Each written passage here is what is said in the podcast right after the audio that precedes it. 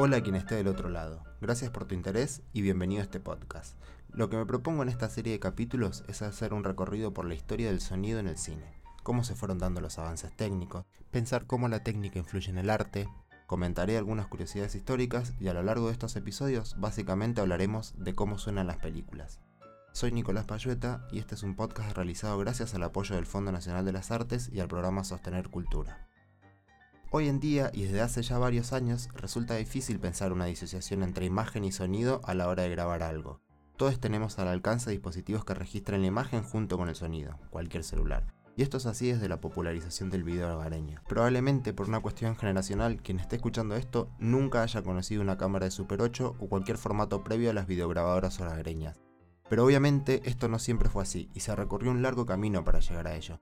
Las formas de captura y reproducción del sonido fueron evolucionando y esta evolución modificó drásticamente la forma no solo en la que sonaban las películas, sino en cómo se veían. En un repaso poco exhaustivo sobre la historia del cine aparecen frente a nosotros dos hitos. En diciembre de 1895 se realiza la primera proyección cinematográfica en París a cargo de los hermanos Lumière, presentando su invención, el cinematógrafo, siendo esta fecha considerada por consenso el nacimiento del cine. La otra, 1997, el estreno de la primera película hablada. Bueno, acá no vamos a hacer un análisis poco exhaustivo y vamos a dedicarnos a pensar un poco qué pasó en esos años y cómo las películas pasaron de ser imágenes en movimiento a, como se denominaron en esa época, talkies. Todas las películas filmadas entre 1895 y 1927 se denominan películas mudas, o en inglés, un término un poco menos preciso según mi entender, silent movies. Si bien las películas en esta época no incluían una banda sonora, en su reproducción no prescindían del sonido. Las salas contaban con pianistas, orquestas las más grandes y opulentas, personas encargadas de realizar los sonidos que acompañaban la narración, relatores que comentaban la película o leían los intertítulos. Incluso se proyectaban discos en gramófonos para acompañar la película. Esto dependía exclusivamente de los recursos y el ingenio de cada sala. Por lo tanto, no era algo estandarizado y cada película sonaba distinta o como podía. En sus comienzos, el sonido sincrónico en las películas se quebró a partir de dos principios mecánicos diferentes. Por un lado, la sincronización de proyectores y tocadiscos, y por el otro, la impresión del sonido en el material fílmico donde también se imprimía la película. Entonces, vamos a empezar a contar esta historia desde la invención del fonógrafo en manos de Thomas Alva Edison allá por 1870, que consistía en un mecanismo que contaba de tres partes, un cilindro de cera, una membrana conectada a una aguja y un cono amplificador del sonido. Al girar el cilindro con la aguja apoyada sobre sí, las vibraciones se transmitían a la membrana y luego eran amplificadas por el cono. Con el proceso inverso se grababa sobre los cilindros de cera. Y es así como sonó la primera grabación en la historia de la humanidad sobre un fonógrafo. Uh, first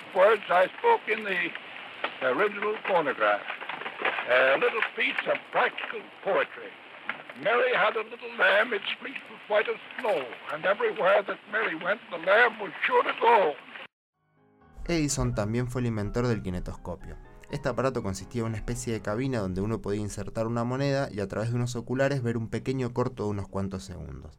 Cada máquina podía ser vista por una persona a la vez y reproducir una sola película. Si bien este invento comparte dos principios fundamentales con el cinematógrafo de los hermanos Lumière por un lado, la persistencia retiniana para generar la ilusión de movimiento a partir de imágenes fijas y la impresión de imágenes sobre un rollo de celuloide con agujeros de arrastre que avanza por un sistema de engranaje. El cine es un espectáculo público, no individual, y es entonces por eso que consideramos a los hermanos Lumière inventores del cine y no a Edison. De estos dos inventos de Edison surge uno de los primeros intentos por dotar de sonido a las imágenes, uniendo el kinetoscopio y el fonógrafo, mediante un mecanismo de sincronización que fallaba más de lo que acertaba, por lo que su éxito y continuidad fue moderado. De la idea de unir el gramófono con el cinematógrafo surge uno de los primeros intentos de crear un sonido sincrónico para el cine.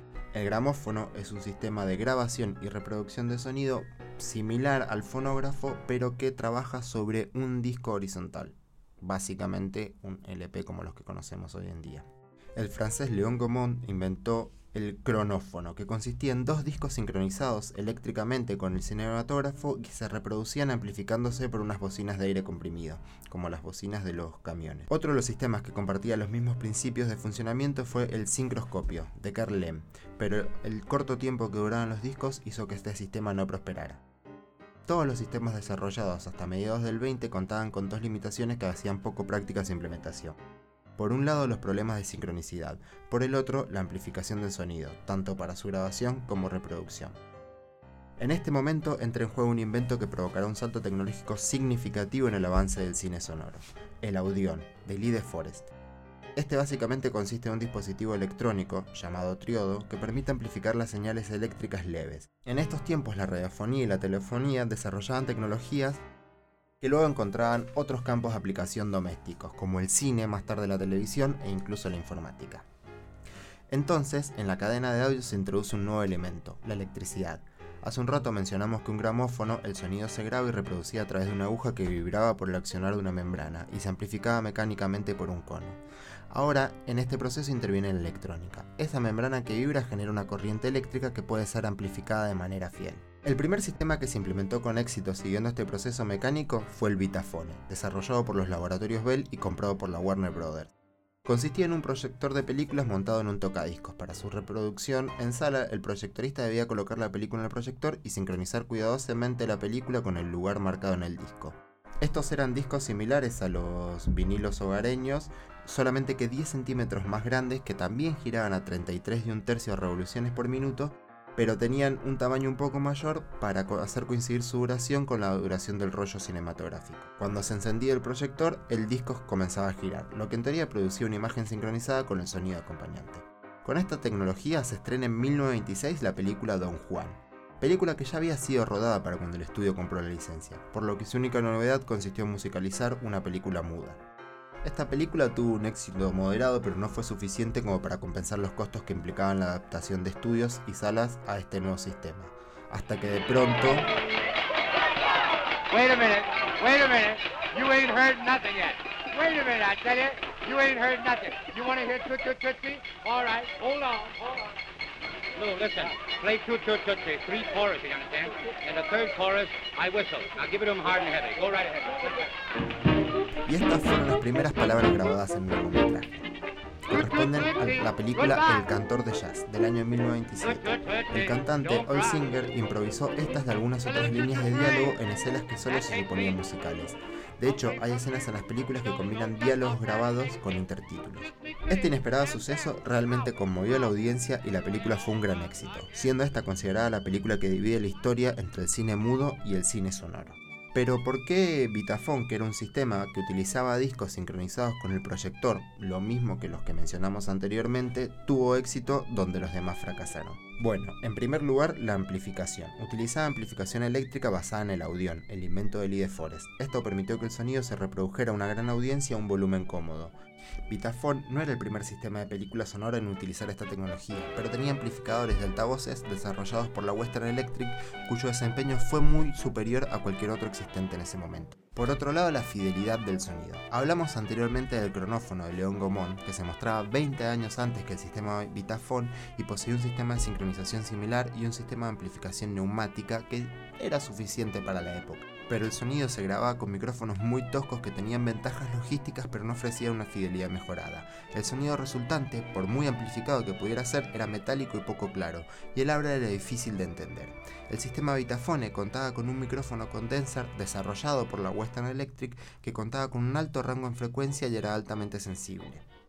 Ahora la forma de hacer cine cambiaría para siempre, y la industria tendría que acoplarse a estas nuevas dinámicas era necesario acustizar los sets para adaptarlos a la toma directa de sonido. Por otro lado, las cámaras, cuyos motores eran bastante ruidosos, debían filmar protegidas por cabinas insonorizadas con pequeñas ventanas de vidrio grueso. Los cables suspendían los micrófonos en posiciones fijas justo por encima del alcance de la cámara y a veces estaban ocultos detrás de los objetos en la escena. Esto limitaba los movimientos de la cámara y las puestas en escena. Todos los diálogos debían filmarse en primeros planos, característica fundamental de los primeros Tokis. Las máquinas de grabación se ubicaban en un edificio separado para aislarla completamente de las vibraciones del piso del escenario y otras influencias indeseables. La señal de audio se enviaba desde una cabina de control y monitoreo en escenario a la sala de grabación a través de un cable blindado pesado. La sincronización se mantenía accionando todas las cámaras y grabadoras con motores eléctricos alimentados por una fuente común.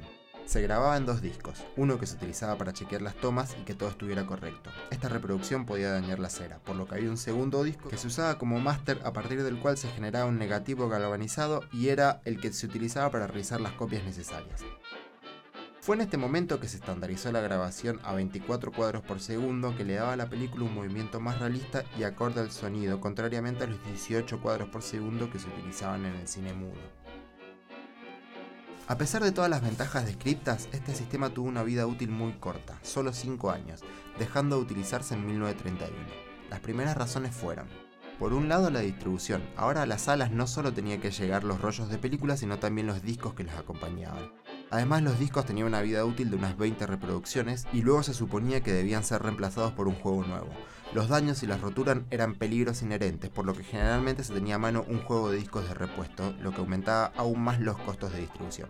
Por otro lado, la sincronización. Si bien los motores estaban sincronizados, la colocación de la aguja dependía del proyectorista o algún error en la película podía provocar un desfasaje en el disco, lo cual hacía que toda la reproducción del rollo continuara fuera de sincro. Por otro lado, la edición. Un disco fonográfico no puede editarse físicamente y esto limitó significativamente el potencial creativo de las películas de Vitaphone. La edición de sonido en disco era una pesadilla para el editor y era cada vez más obvio para todos que si bien el sistema era suficiente para cortos musicales y un acompañamiento musical sincronizado para películas mudas, era una forma torpe de hacer un largometraje con sonido en vivo. Si bien Vitaphone fue el responsable de que sucediera el gran salto tecnológico, su vida por las razones ya nombradas fue muy corta, reemplazado por otra tecnología que también llevaba varios años de desarrollo. Como dijimos anteriormente, el intento de mejorar las telecomunicaciones en radio y teléfono generaron un montón de inventos que encontraron utilidad en otros campos, en este caso el cine. Esta tecnología consistía en transmitir el sonido mediante modulaciones de la luz. La primera patente que se registró está a nombre de Alexander Graham Bell en el año 1880. 15 años antes que la invención del cine. Consistía en un haz de luz modulado que era recibido por una placa fotosensible que se traducía en electricidad. Fueron muchos los inventos que utilizaron este principio, variando el soporte o el elemento que recibía el haz de luz. Dos tipos de sistemas tuvieron éxito entre los estudios, uno de densidad variable, el Moviton, adquirido por la Fox, y otros de área variable, el Fonofin, desarrollado por la RCA. Para todos estos sistemas fue fundamental el audio, que permitía la amplificación de pequeñas corrientes eléctricas. El sistema Moviton incluía una cámara sincronizada eléctricamente con las cámaras filmadoras que producía un haz de luz de intensidad variable, el cual imprimía en una película una banda de sonido. Luego, sobre la película final, se imprimía primero la imagen y posteriormente la banda sonora a un costado de la imagen. En el proyector se colocaba un sistema que pudiera leer esta banda y transformarla en sonido. El corazón de este sistema era un invento conocido como Aeolite, una lámpara rellena de un gas inerte que producía una luz de intensidad variable según variara el voltaje que se le aplicara. Esta luz era conducida por una pequeña endija hacia la película sobre la cual se imprimía. Este sistema estaba patentado por la Fox y lo popularizó a través de sus noticieros llamados Fox Movietone News. Por otro lado, el sistema de RSA utilizaba un haz de luz de intensidad fija que atravesaba una serie de espejos, los cuales se movían según la intensidad de corriente aplicada.